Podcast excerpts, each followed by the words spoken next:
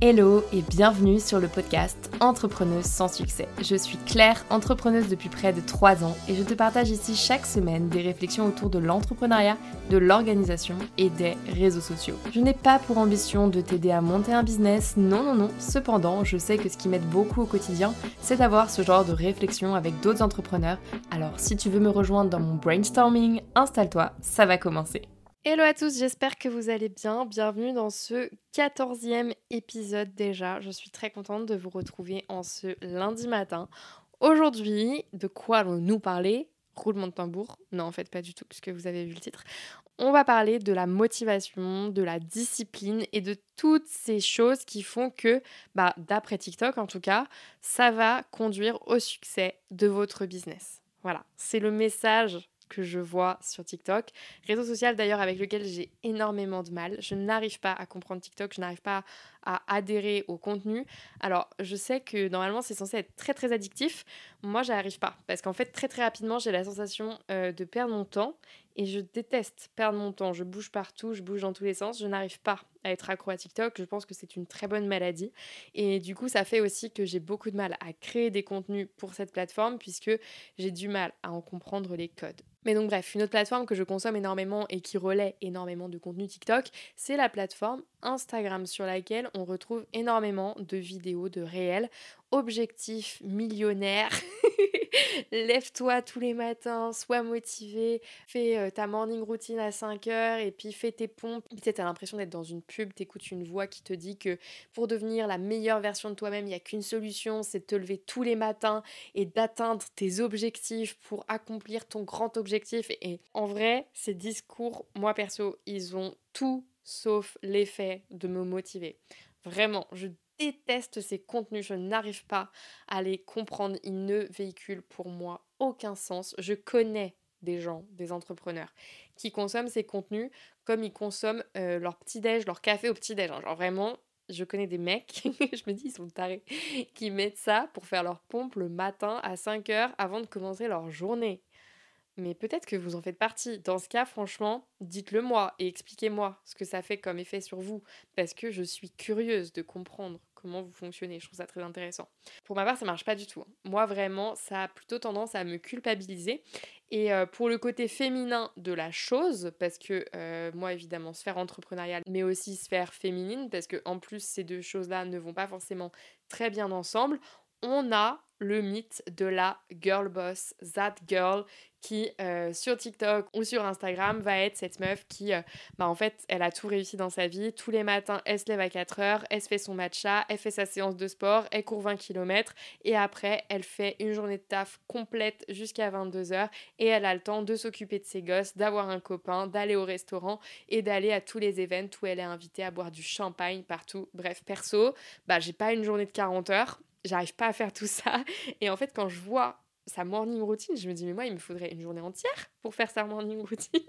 juste la morning routine, tu vois. Genre, juste le fait de, de, faire le matcha, la séance de sport, la lecture, la méditation, le yoga, tout ça, évidemment, avant que le soleil se lève, parce qu'il faut que tu puisses terminer en buvant ton matcha face au lever du soleil. Non. Alors, évidemment, je ne suis pas la première à critiquer That Girl et ce cliché. Ça a été énormément détourné sur les réseaux sociaux. Il y a eu énormément de, vidéos courtes, justement, des TikTok. Ah, une fois, des TikTok que je connais, des trends que je connais. Et euh, c'était, ma foi, assez drôle.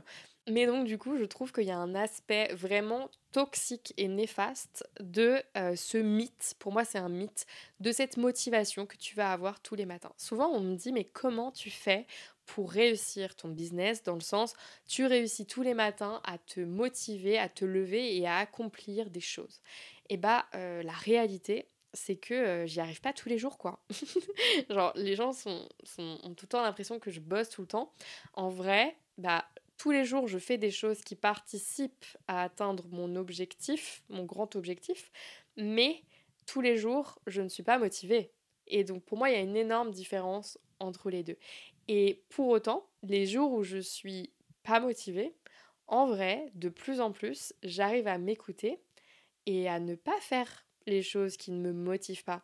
En fait, j'ai la chance d'être freelance. Donc j'ai la chance d'avoir mon business, de faire ce que je veux un petit peu. Donc en fait, autant en profiter pour travailler au moment où j'en ai le plus envie. En vrai, j'ai de la chance, j'adore travailler. J'adore ce que je fais.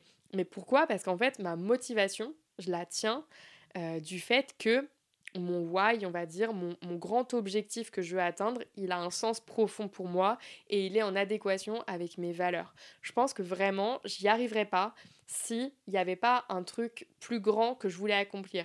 Moi, vraiment, j'ai très, très, très envie que demain, euh, bon, c'est peut-être un objectif très, très ambitieux, mais tu vois, on a le droit de rêver. On est encore une fois, on est ici, on est sur mon podcast, donc j'ai le droit de rêver.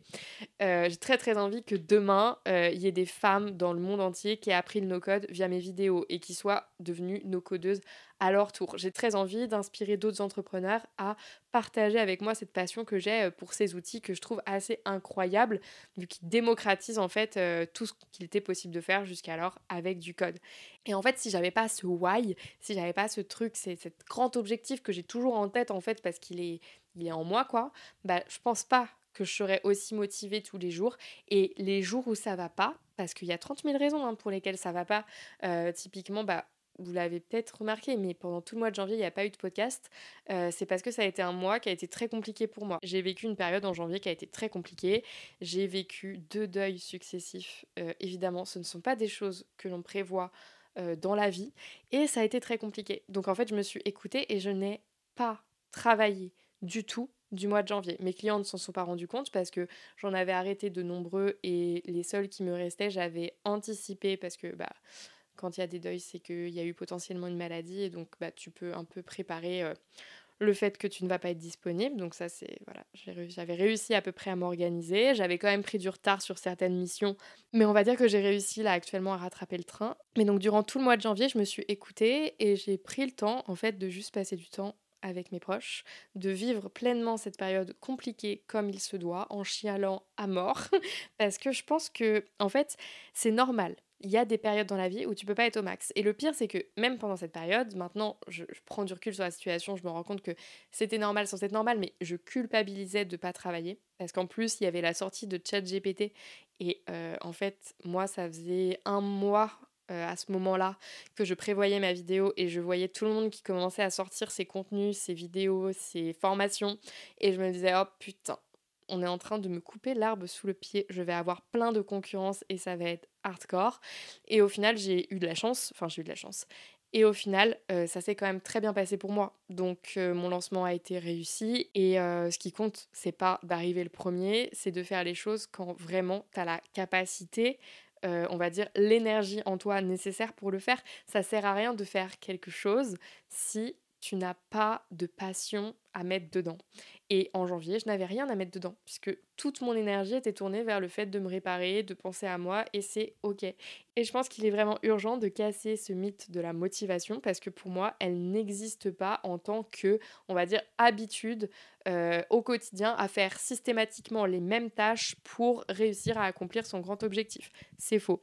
Par contre, moi, je vois vraiment ma motivation plus comme le fait d'avoir trouvé pourquoi je fais les choses et de faire les choses par passion. Et je ne pense pas que dans l'entrepreneuriat, on puisse vraiment s'en sortir vu les sacrifices que ça demande si on ne fait pas des choses pour lesquelles on est euh, bah, totalement passionné. Alors attention, passionné, entendons-nous, c'est normal de faire des tâches pour lesquelles euh, tu n'as pas un grand intérêt parce qu'en fait, comme dans tout métier, il y a des tâches qui sont beaucoup moins appréciables. Mais je pense que vraiment, il est possible, en ayant trouvé son why, d'avoir un objectif qui nous passionne et en fait juste réussir à nous créer un quotidien qui fait qu'on se sente juste bien mieux, tout simplement.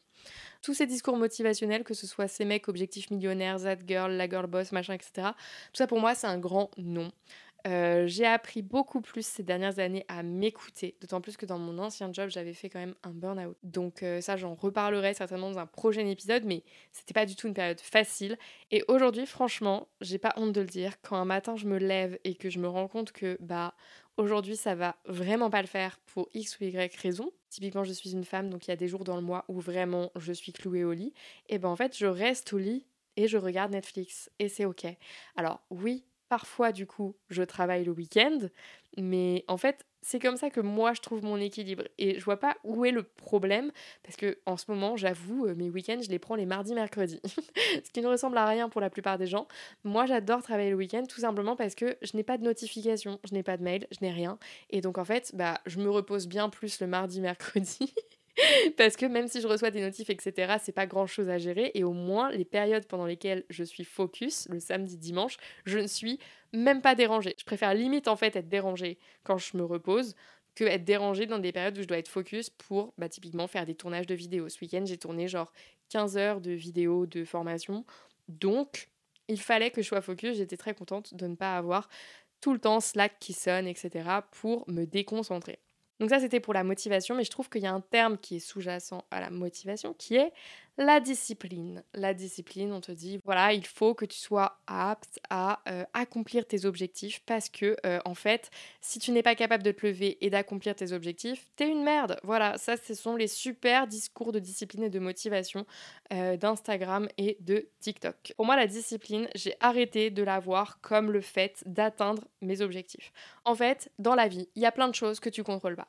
Tu pourras mettre toutes les chances de ton côté, il y aura toujours un petit truc qui fera que potentiellement ça se passera pas comme tu l'avais prévu ou que potentiellement la vie va te donner de la chance cette fois-ci et que donc tu vas avoir un petit coup de pouce qui va t'aider cette fois-là. La discipline, pour moi, ce n'est pas de faire toujours la même chose, puisque on ne peut pas faire ça, étant donné que l'environnement, les circonstances dans lesquelles on va évoluer sont bien plus complexes et ne nous permettent pas, en fait, d'imposer une routine aussi parfaite.